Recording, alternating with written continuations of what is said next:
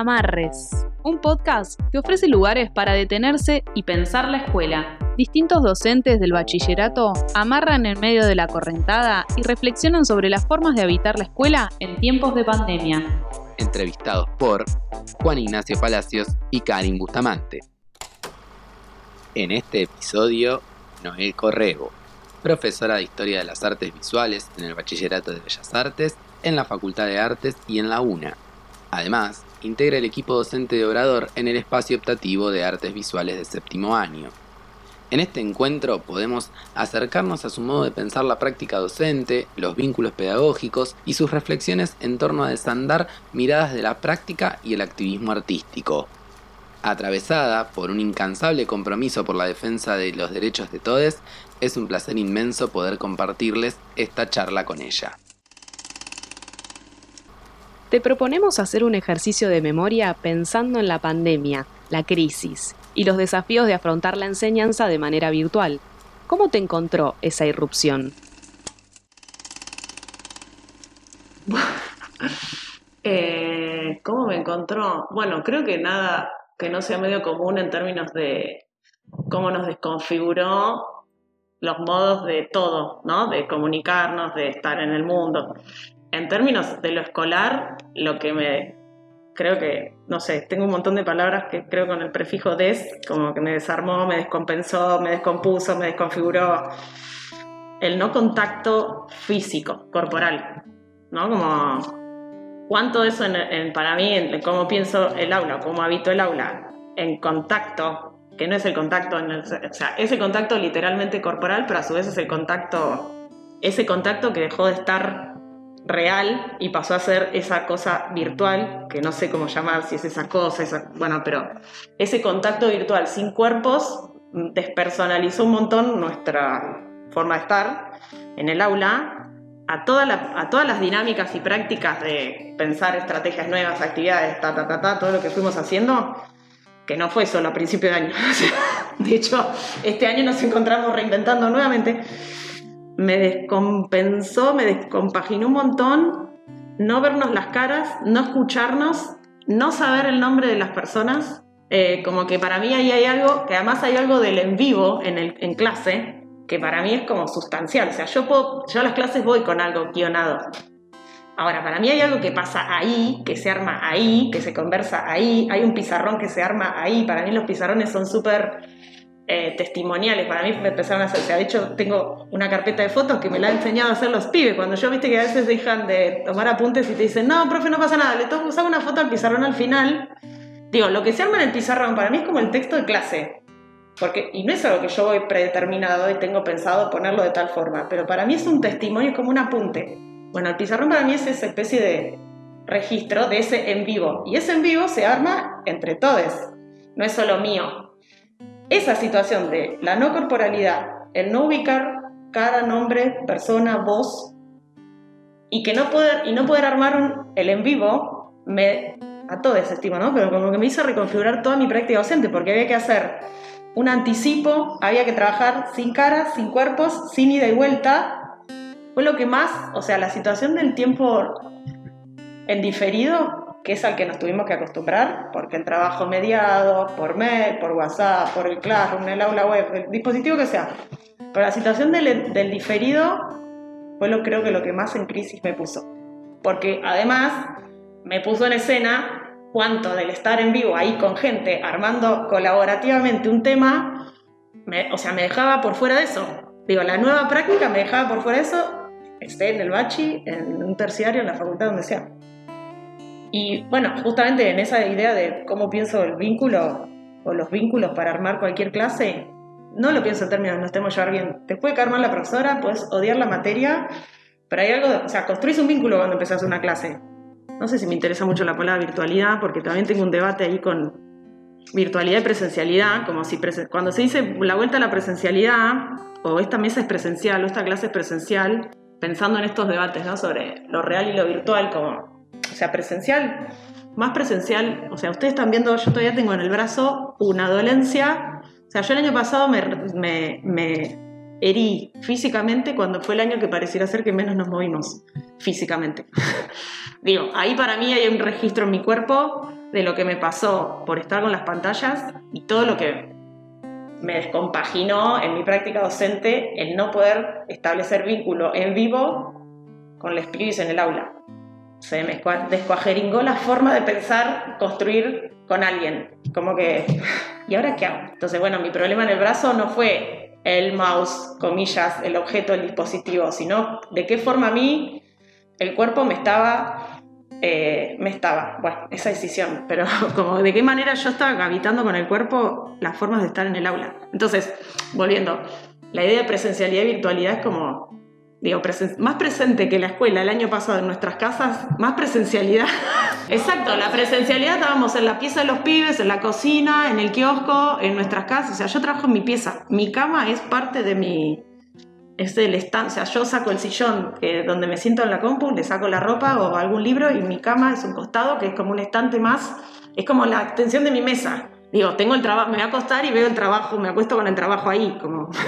Entonces, que sea virtual, para mí era como un debate, ¿no? Como, ¿cuán virtual es si, si estamos teniendo que tenerlo tan encima, ¿no? Esto de tener el WhatsApp, la disponibilidad que pareciera ser que porque tenés WhatsApp tenés eh, una forma de estar en la escuela 24/7, ¿no? Y la confianza que supone que tengas el WhatsApp y que, digo, cuando se habla de volver a las escuelas y volver a la presencialidad, tanto debate en el 2020 como incluso en el 2021, me parece como, es volver al edificio para mí, como no es volver a las escuelas, las escuelas las, las tuvimos sosteniendo en esa maldita cosa de acomodé lugar del mundo educativo en general, ¿no? Eh, como hay que sostenerla porque la continuidad educativa. ¿Y quién sostiene a los docentes? O sea, es el primer me pedí tantas licencias. Digo, hay algo en, la falta de lo corporal que me generó mucha paradoja en, cómo mi, mi, corporalidad, que como vos decías, nunca dejaron de existir los cuerpos, no fueron virtuales los cuerpos.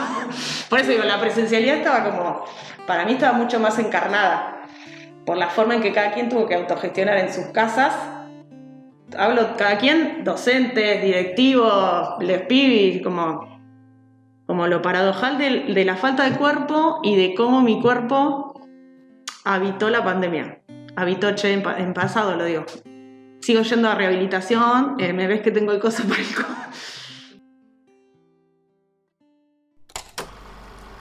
Hay mucho cuerpo y sentires en todo lo que nos contás. ¿Qué pasó con eso en aquella primera vuelta al aula y el reencuentro con les chiques?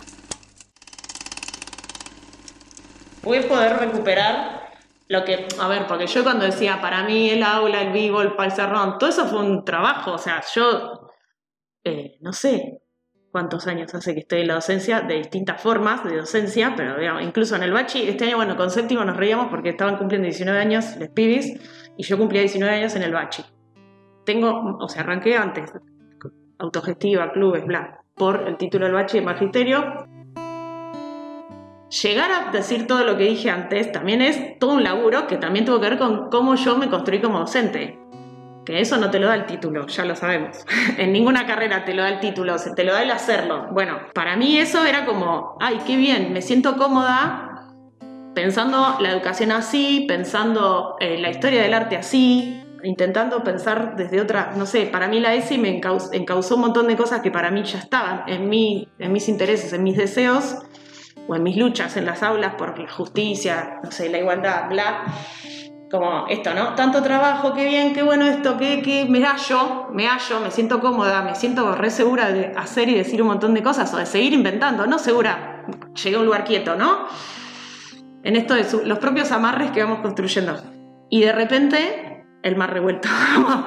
bueno, entonces, volver a, volver, comillas, volver a esa otra presencialidad, otra que era como la anterior, pero a su vez no lo era, porque en las aulas no teníamos el muteo del Zoom, pero teníamos el muteo del barbijo, que era no saber quién, produce la voz, el disciplinamiento. El otro día hablábamos con tercero, estábamos en el patio, todo lo que nos pasaba en el cuerpo ese día, y si nos acordamos lo que nos pasaba en el cuerpo, la primera vez que nos vimos corporalmente en el aula, que nos vimos por burbuja, que estábamos sentades, re separadas, les pibis, quietites, como vos entrabas al aula, estaban todos sentados, como un nivel de disciplinamiento corporal que a mí me asustó, como que yo volvía re cebada, ¡ah! el vivo, nos vemos, aparte el querer abrazar, yo abracé siempre, Cachito lo sabe, o sea, para mí entrar al aula es tocarse y saludarnos. Hola, hola, hola, que ahora es puñito, ¿no?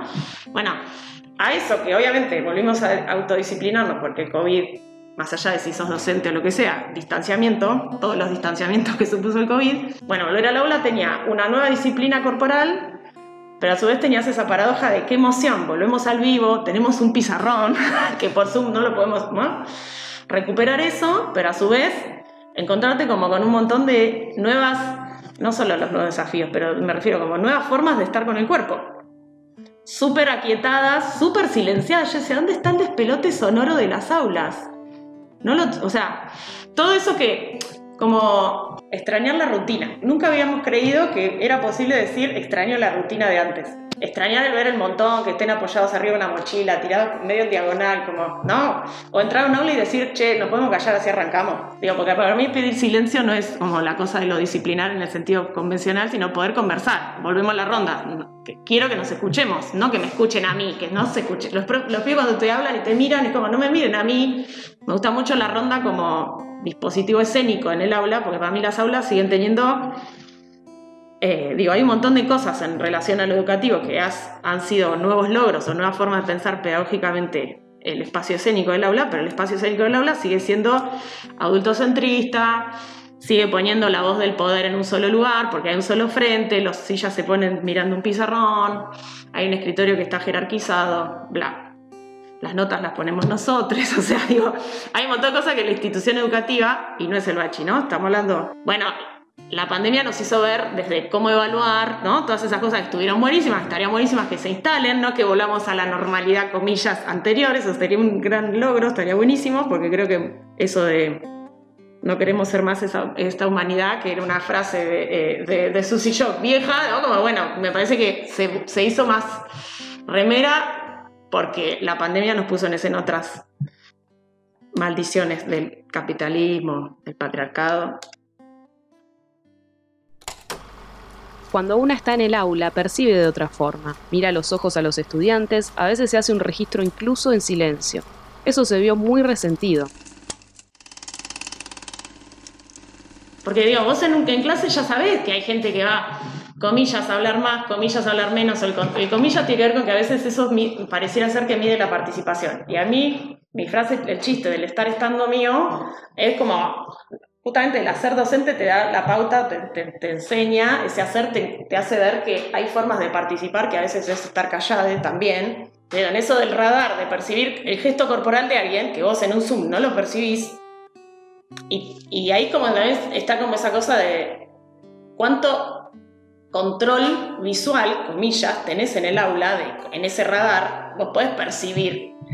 Y cuánto de eso que dejas de controlar, que no sé si no me gusta la palabra control para nada, pero lo que quiero decir es como, cuánto de eso dejas de percibir en un Zoom, no solo por la cámara apagada, sino porque te ves, si te ves, te ves este rectangulito. Que eso en clase, ¿no? Si se durmió, si no se durmió, si está tirado de arriba del otro, que digo, eso no necesariamente significa no participa o no o no está conectada. Digo, por el estar estando para mí era como cuando yo le decía el wifi con la clase, como, como estar conectado con la situación. Más allá de si hablo yo, habla Cachito, o la Cari, no importa, conectado con la ronda, con la escena. Entonces, la angustia al principio y después fue como, eh, bueno, desembalate porque eh, toda esa euforia de, de, de volver a traer ese cuerpo que estuvo metido en la pieza, trabajando, haciendo todo lo que haces en una pieza y ahora volvés. ¡Ah! No, tranquila, o sea, cálmate. Como volví a aguantar. Para mí hay algo del aguantar. Que el cuerpo, bueno, por esto digo, por algo sigo rehabilitándome.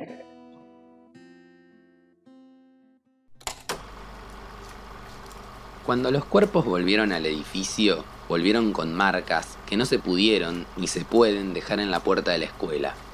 A su vez, la vuelta nos sigue tensionando y obligando a pensar cómo narramos esto que nos está pasando, a revisar ciertas concepciones del dispositivo escolar o ciertos supuestos, como por ejemplo que existen materias que pueden prescindir de un aula más que otras, por solo nombrar uno de ellos. Yo ese supuesto lo cargo y lo discuto desde siempre, porque calcula que soy historia del arte, entonces soy materia teórica, ¿no? Que las materias teóricas se pueden hacer por virtualidad, no los talleres, porque los talleres son materias prácticas. Digo, la teoría y la práctica como otra, como otra cosa anclada a, a una cosa muy conserva de las instituciones educativas. No digo bachi, ¿eh? Y, eh, facultad, o sea, digo, no, como bueno, esto es teoría y esto es práctica. Acá se piensa y acá se hace. Ajá, mira vos, o sea, ¿no? Como, bueno, y ahí lo pienso de historia del arte también, como cuánto de esa, como esa batalla, que bueno, incluso en el bachi, cuando éramos, comillas, el área teórica del departamento de visuales, bueno, ¿por qué éramos el área teórica? Que me acuerdo que era con Posca grandes debates, incluso ella, ¿no? Como diciendo, che, ¿cómo le podemos llamar que no sea teoría? Para que no esté pensada, porque un área era producción y otra era teoría, como si el área de producción volviendo a esta decisión, no, pero como en esa especie de revisión conceptual, ¿qué supone y de qué manera podríamos renombrar, volviendo a los nombres, ¿no? ¿De qué manera podemos renombrar o volver a pensar las categorías? Y en ese sentido, soy la de historia del arte o la de teoría del arte en todas las instituciones, en ese lugar de, esta es la materia en donde se piensa. Y por lo tanto, se leen textos y se producen textos. Punto. O sea, vos no puedes pensar que historia del arte puede hacer una performance, una intervención en el, en el, ¿no? Que se pueden aparecer en tetas en clase, que podemos pensar otras formas de construir relatos que no necesariamente sean la escritura y que no necesariamente sean la escritura académica. Digo, la escritura puede tener muchas formas y muchos modos de, manifestarse y materializarse. Y pienso, en todos los lugares de trabajo, en esa educación artística, cuánto de los recursos que nos provee el arte y no necesariamente la visualidad, sobre todo y menos desde la contemporaneidad, donde la visualidad está súper expandida y los bordes entre los lenguajes están bastante borrados y, me interesa mucho eso, ¿cuántos de esos otros formatos en relación a el deber ser, comillas, de lo que se espera de una materia teórica y el deber ser de lo que a veces los pibis piensan que hacemos en una materia, como, ah, ¿puedo hacer un meme? Sí, podemos trabajar haciendo un TikTok. O sea, el año pasado como que aprendí a hacer TikTok, a hacer o que me enseñen ellos, obvio. o sea, aprendí con ellos cómo ver cosas en Classroom que yo no las veía sola. me, me enseñaron un montón de cosas que yo ni idea. Y también eso de, bueno, ¿y cuándo empieza la clase? Que eso me pasa un montón. De, me pasa antes de la pandemia y con la pandemia ha pasado, ¿no? Como, bueno, ¿cuándo empieza la clase? Y para mí, la clase empieza desde que entras. No es que ahora vamos a hablar de historia del arte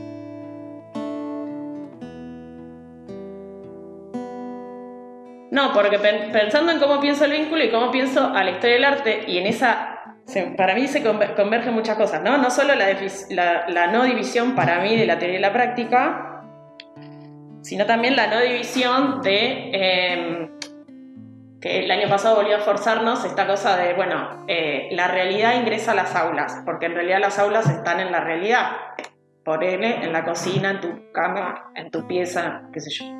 La realidad no es que irrumpe el aula, porque eso es seguir reproduciendo que eh, los docentes somos seres neutrales, objetivos, que no tenemos ni identidad, ni subjetividad, ni nos pasan cosas, eh, y como que la realidad está afuera y la escolaridad hace que entremos como, no sé, a un mundo de ficción. Como cuando, cuando se dice la realidad irrumpe el aula, es como seguir reproduciendo ese lugar decimonónico de que no solo somos neutrales y no tenemos una subjetividad, sino que además el conocimiento está por fuera de, cómo lo miramos, ¿no?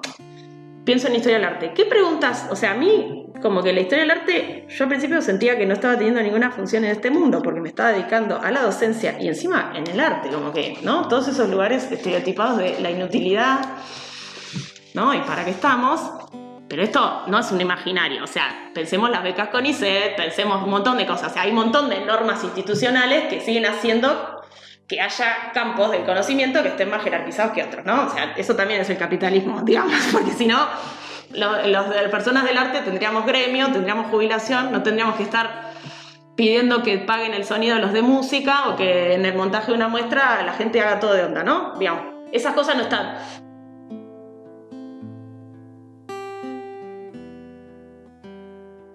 Digo, todo eso no es algo que es del mundo del arte y yo lo traigo en historia del arte a conversar y no nos afecta, no estamos implicadas de ninguna forma, no tiene nada que ver. Yo todo el tiempo les digo, o sea, la historia del arte, eh, es el campo en el que yo me muevo, claramente todos los campos afectan o hacen a cómo pensamos el mundo, pero para mí eh, me interesa mucho pensarlo desde la justicia visual, ¿no? Como la ESI como justicia social y la, y la historia del arte como justicia visual. O sea, no es porque, no, está desvinculada la historia del arte con que a Joana Ramallo le haya pasado lo que le pasó. No está desvinculada la historia del arte de que a las trabas se las estigmatice socialmente en el espacio público.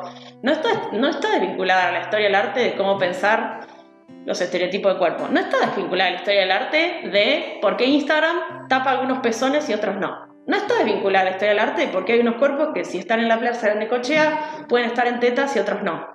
No está desvinculada. O sea, hoy tenemos un montón de otros dispositivos, porque digo, historia del arte generalmente se piensa como algo que está re lejano, pintura al óleo colgada en un marco dorado, ¿no? digamos, ya sabemos que no es eso, pero digo, ¿cuántos dispositivos de la producción visual y de la representación de los cuerpos tenemos hoy, habitamos hoy? De hecho, tenemos todos, la mayoría tenemos un celular con cámara. Digo, hay algo de esa producción de cuerpos en la imagen que hoy sigue reproduciendo tabúes, normas, moral, moral de acá a la China. ¿Y cuántas de esas cosas afectan a cómo nos vestimos, cómo nos identificamos, por qué tenemos vergüenzas, algunos cuerpos y no otros? Eh, ¿Por qué tenemos más derechos algunos cuerpos a hacer algunas cosas y otras no?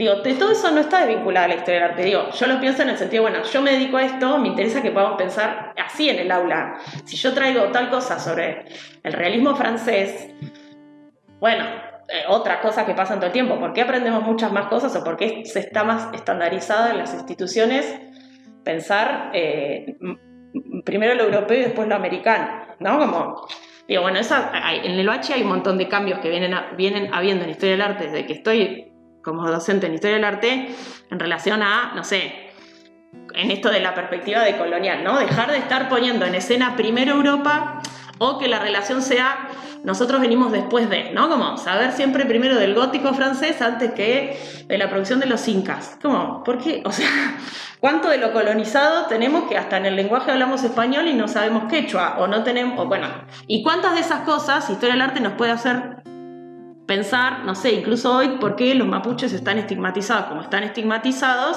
y se piensa la situación de poder como se piensa en relación a los territorios. Digo, no estoy, desde ese lado la pienso al aula, ¿no? Como, bueno, pensemos que cuando nos vamos para atrás, comillas, en el tiempo, no nos vamos para atrás y está re lejos. Está acá eso. ¿Cuánto de eso que está ya lejos, está lejos o está próximo? ¿Cuánto si hablamos de la monstruosidad de la Edad Media? ¿Qué monstruoso la Edad Media? ¿Dónde está lo oscuro? ¿Por qué la moral cristiana indica determinada cosa hacia el infierno y el... Bueno, ¿Tiene algo que ver esos monstruos? ¿Tienen algo que ver esa moral en relación a la oscuridad de las pieles, a los lugares en relación al cielo? ¿Quiénes pueden estar en el espacio público? ¿No tiene nada que ver con que las disidencias hoy nos llamamos, autoproclamamos mostris? ¿Tiene alguna relación? ¿Por qué la marcha se llama, la del 11 de diciembre se llama Mostri Incidente? ¿Por qué se habla de mostris en la disidencia sexual? ¿Hay alguna relación entre ese monstruo y este? Y, bien, seguramente. Digo, esas cosas me interesa como ver entonces, el la realidad no irrumpe en el aula, o sea, la realidad la tenemos en el cuerpo. O sea, no es que este es un tema de historia del arte y nosotros somos personas que no, no tenemos una mirada o una situación particular para mirar eso. ¿No? Digamos, ¿cuánto de las personas migrantes nos tienen voz en el aula? O las personas que nos salimos de la heteronorma no tenemos voz en el aula y pensamos que eso es como la decisión entre lo personal y lo profesional. No, o sea, como, como que ahí volvés a despersonalizarte o a desvincularte del objeto de conocimiento. El objeto de conocimiento es esto, viene acá a la mesa. Yo no tengo nada que ver y vos tampoco. Por eso vas a hacer un cuestionario que responda a estas preguntas. No me interesa ni tu opinión, ni qué sientas. Si sos una persona discriminada por migrante o no, no me interesa. ¿No? Vas a responder acá. No, o sea, no. No es. ¿No? Como. ¿Dónde estamos las personas cuando pensamos la, visualidad. Y en ese sentido lo de la justicia visual, ¿no? Como empezar a pensar otros repertorios que no sean no solo los que yo aprendí, bajo los formatos que yo aprendí. Lo que digo es cuánto de eso también en las injusticias que yo siento como persona, eh, más allá de las que yo siento en términos personales, eh, cuántas otras creo poder ver, más allá de si yo las sabía, no sé, yo nunca fui discriminada por negra o nunca fui discriminada por migrante, por indígena, ¿no? Digo, pero o nunca fui discriminada por persona trans. Ahora, puedo, en el reconocimiento de mis privilegios, y digamos, en ese mecanismo de también que podamos ver y desmontar los sentidos dados, podamos ver desde qué lugares de privilegio no hablamos y enunciamos cuando enunciamos, las personas que estamos en el aula. Desde ahí me interesa que podamos ese, comillas, objeto de conocimiento que pareciera estar por fuera de nuestro cuerpo, que lo podamos hacer cuerpo con una mirada de colonial, con una mirada con perspectiva de género.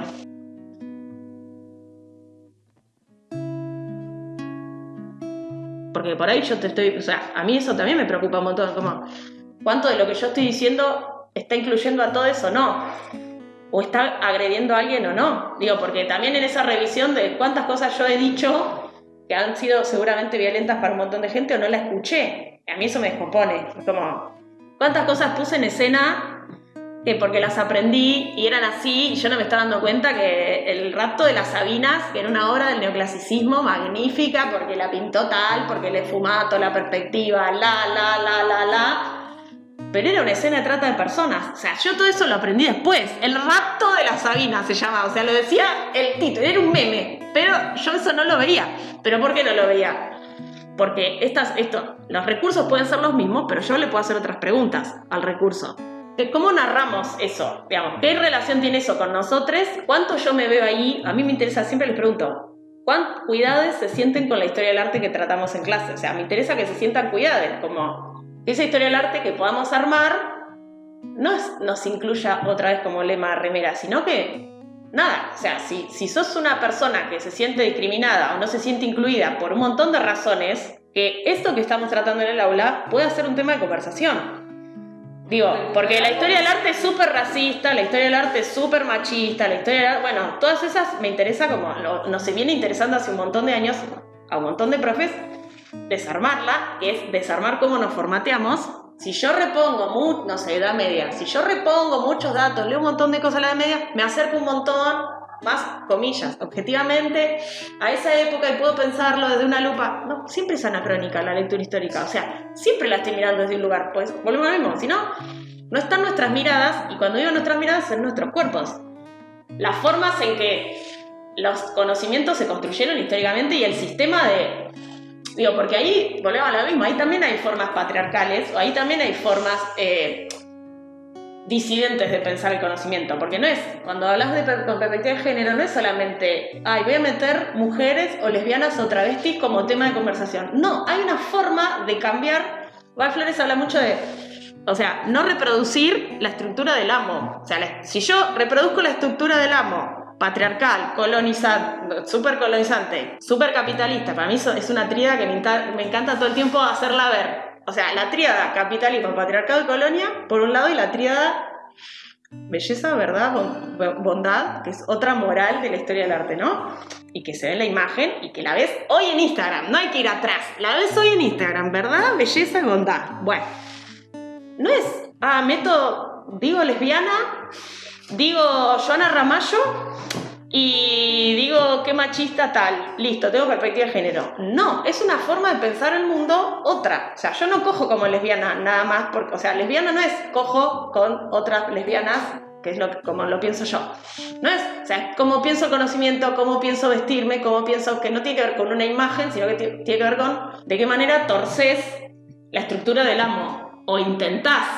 Entonces, en esa en esa fuga, el concepto de la fuga tienes un poco eso, o sea, en esa expulsión de las instituciones también está la potencia, o sea, las instituciones nos expulsan de un montón de lados, pero lo pienso, o sea, yo lo pienso en términos de género, pero pienso, o sea, ¿por qué se usa boliviano como una agresión? O sea, si eso no es racista, por fuera de la norma, ¿cuántas cosas, cuántas operaciones de expulsión construye la escuela? En términos de normalizar Nuestros currículum para concursar son normalizados. ¿Qué se valora cuando te valoras como persona? ¿Qué título tenés? ¿Cuántos congresos tenés? ¿Cuántas ponencias tuviste? ¿Cuántas exposiciones hiciste? Eso es, esa es tu forma de valorar. Hablemos del conocimiento allá y la persona acá. bueno, cuando el feminismo dice lo personal es político, eso es correr eso también. Porque si no es como seguir pensando que la educación, ah, bueno, yo ahora digo dos o tres cosas en historia del arte, ya está ya trabajé racismo, dije negros, ya trabajé, dije tortas, ya trabajé perspectiva de género, ya trabajé capitalismo porque dije tres cosas de Francia. No, no, o sea,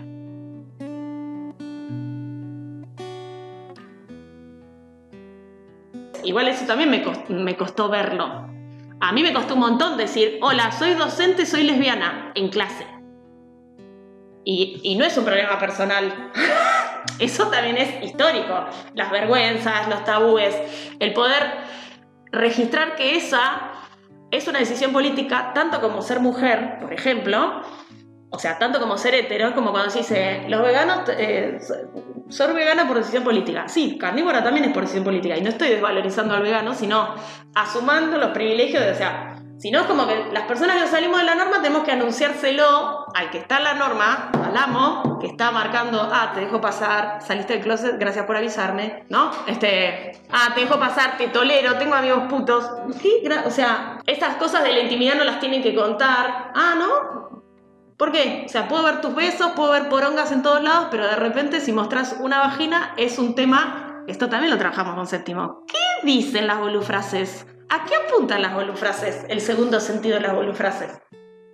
¿Por qué, ¿Por qué es una bolufrase que yo haya dicho concha en el aula? Volvemos a lo complicado. El otro día también hicieron un trabajo, tac, venimos desarmando límites. Estamos hablando de la disolución de los límites en el arte contemporáneo. Estamos todo el año mostrando cosas que se salen del paradigma de la música y las artes visuales convencionales, la, la, la, la. Un montón de cosas que vos decís, esto es arte, el famoso esto es arte.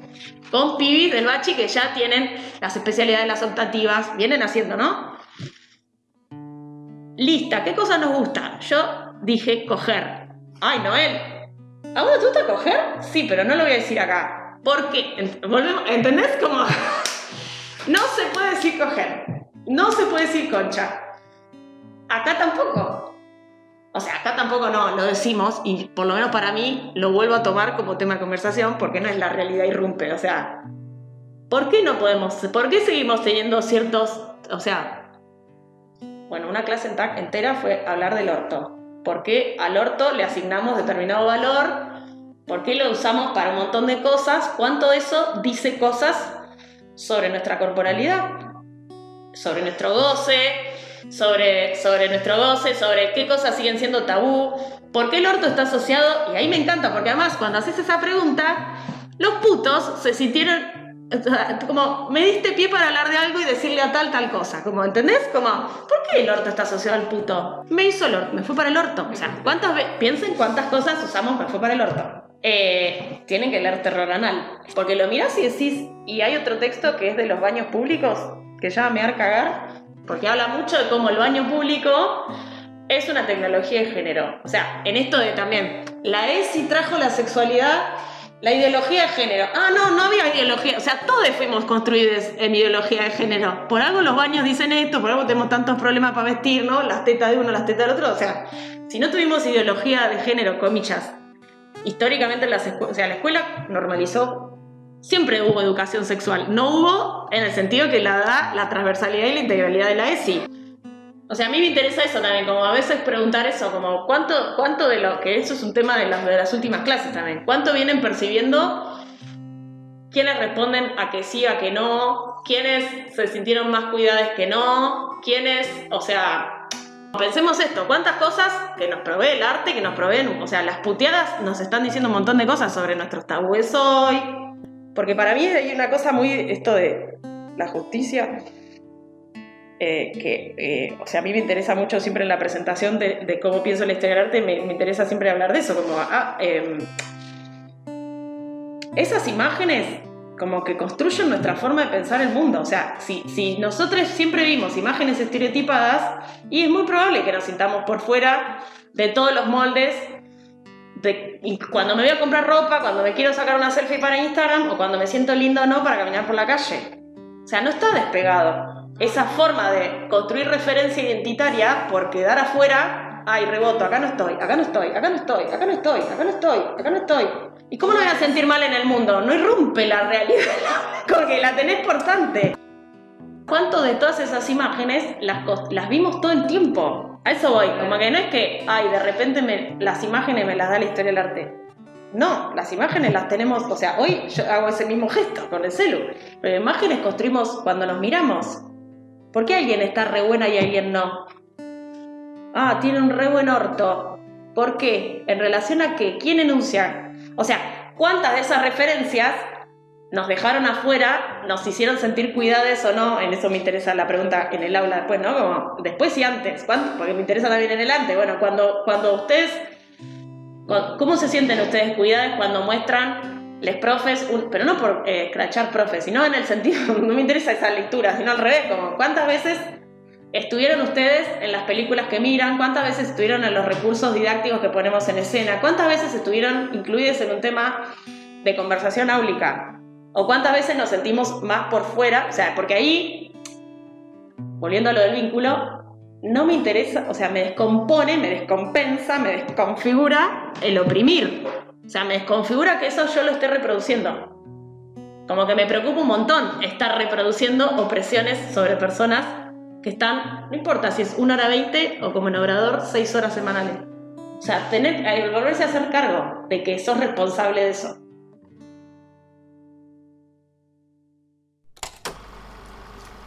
Puede que exista otra temporalidad diferente en ese vínculo pedagógico que propones, una que va más allá de los tiempos curriculares que nos imponen, y que irrumpe cuando un estudiante te recuerda cómo habitó ese encuentro en tu clase, en donde se sintió cómodo e incluido.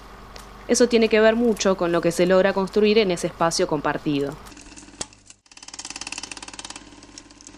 Es esto, ¿no? Bueno, tengo la marea, el amarre, volvemos a esto. Como tengo la marea, ¿qué hago en este conflicto? Volvemos a lo mismo, ¿el conflicto qué hago? Es como, irrumpe comillas en el aula como si estuviera afuera o el conflicto es parte de un tema. O digo, si el conflicto no puede ser un tema, ¿qué hacemos los docentes entonces? Como ¿para qué estamos en el aula si el conflicto no puede ser un tema? O si el conflicto no puede ser no solo un tema de conversación, sino no puede ser parte de las formas eh, desde las cuales yo, por ejemplo, en mis aulas, mis aulas, horrendo. No me gusta ni decir mis aulas, mis alumnos, pero en las aulas donde estoy, eh, si ese conflicto no solo no es un tema, sino no puede ser una forma de escritura también, ¿por qué la escritura tiene que ser lineal? ¿Por qué la escritura solamente es una palabra en un, en un papel? La escritura puede ser de un montón de formas, digamos, materializar como volvemos a lo mismo, como si no seguimos como escindiendo de nuestros cuerpos los temas. O sea, lo que, lo que se trata en el aula no puede ser un conflicto, como para qué estamos los docentes. No porque los vayamos a resolver, sino justamente porque los podamos tematizar. Digamos, si no puede ser un tema de conversación el conflicto o una forma de hacer. ¿Qué, qué,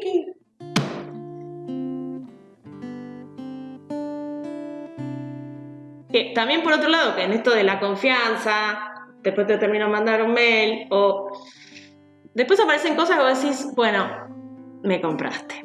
Porque que me digan, yo con vos no tengo miedo, para mí es un montón. ¿Entendés? Como, yo estaba listo. Tenés aprobada la materia. Pero no porque no me tengas miedo a mí. No, no el correo, sino es como, listo. O sea, sentiste comodidad, y además, por otras razones, no importa, no, no voy a probar a la gente de esa forma. No me interesa pensar que yo apruebo a la gente, además o la corrijo. Esos son otros dispositivos de la enseñanza. Corregir, aprobar. En Zoom admitís. Es como, ¡ah! Poder, poder, poder, poder.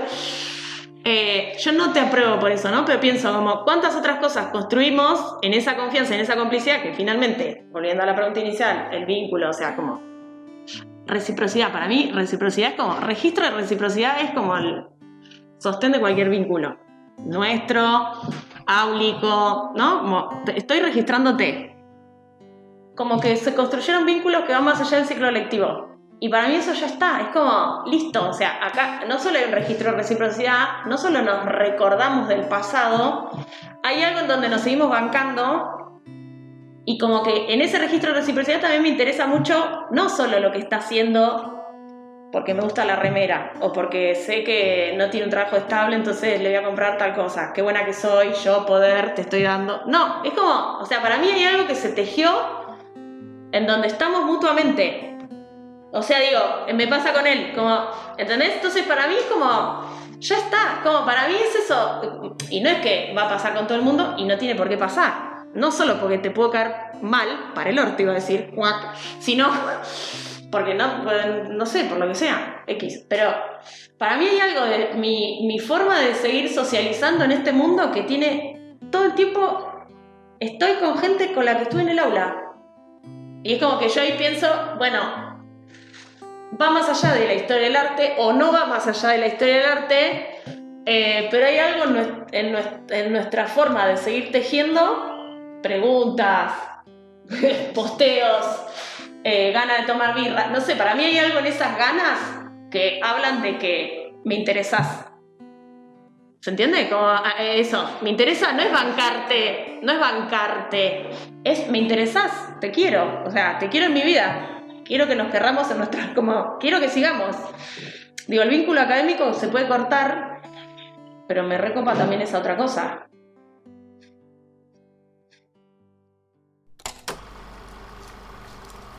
Si bien ya han aparecido muchas referencias en la charla, si te preguntamos qué experiencia o a quiénes elegirías para ofrecernos en este espacio, ¿qué nos dirías? Eso es tremendo igual, ¿no? Y la pandemia me, volvió a significar eso también. ¿Cuánto la docencia me formó en la vida? Yo lo pienso medio así, como las aulas para mí es un espacio de formación. Pero además, y ahí me empiezo a quebrar, lo pienso como, o sea, para mí, como que en, las aulas yo siento que me fui armando, me rearmé, como que me siento súper, no sé si segura porque vivo en estado de pregunta y lo elijo, pero igual iba a decir algo que ya me olvidé por llorar. No, en esto de que eh, la práctica docente como una práctica de vida constante, en esto de no poder rescindir, como que hay un montón de... Eh, eh, desde voces, en esto de pensar un libro, una película, que yo, pero pienso, digamos, me venía en el micro y decía, todas las voces que pienso son voces docentes, o que se han fugado o que están con una pata y una pata, ¿no? Una pata en el activismo, ponerle que el activismo lo podemos asociar al estar por fuera de las instituciones, eh, y la otra pata, ponerle como yo también, ¿no? Como estoy un poco afuera, fisuro y un poco estoy adentro, porque me interesa tácticamente, y porque al activismo me parece que nos interesa un poco eso, como no, estar adentro haciendo las preguntas, no estar afuera, porque si no... Eh, pero pensaba, digo, bueno, yo hay como textos de Val Flores que a mí me siguen rompiendo la cabeza, y no me gusta tampoco decir la cabeza, porque ahí hay otra decisión muy de la modernidad, eh, muy del Zoom también. El Zoom solo nos puso cabeza. Eh, o pensaba, no sé, eh, las cosas que hace el Frente Docente, Frente Docente y Siente, que para mí también producen un montón de textualidad, que de hecho yo la llevo al aula, porque desde que producen fanzines hasta producen intervenciones con gente de identidad marrón en los museos, ¿no? Como haciendo preguntas pedagógicas sobre cómo los museos te incluyen o no te incluyen, cuánto de lo que está en los repertorios de los museos, qué es museable y qué no, cuánto de lo que está en los museos te despeja, te, te, en esto de me siento adentro o no me siento, ¿Cuánto reproduce, opresión? Pero yo pensaba todo el tiempo y decía, no sé, pensaba en artistas y decía, ah, también estos artistas están, este colectivo de artistas está en el mundo de la docencia, como que evidentemente mis referencias de alguna forma están moviéndose en las aulas y pensando las aulas como desde esos lugares otros, no sé, o, o, produciendo cosas que no necesariamente son textos, vuelvo a esto, ¿no? Como que no son necesariamente son textos, que en realidad, no sé, las producciones que tiene Val, hay muchas producciones en donde lo que se termina escribiendo como texto es un mix entre una performance, una charla, la intervención de las personas sobre su cuerpo, qué hace ella con el cuerpo de ella y el cuerpo de los demás, y todo eso termina siendo una textualidad, pero en esa textualidad, en esa acción, volvemos al en vivo, en esa acción que no es en diferido, sino que es en vivo, o sea, en vivo, en interacción con otras personas, eh, termina produciéndose algo.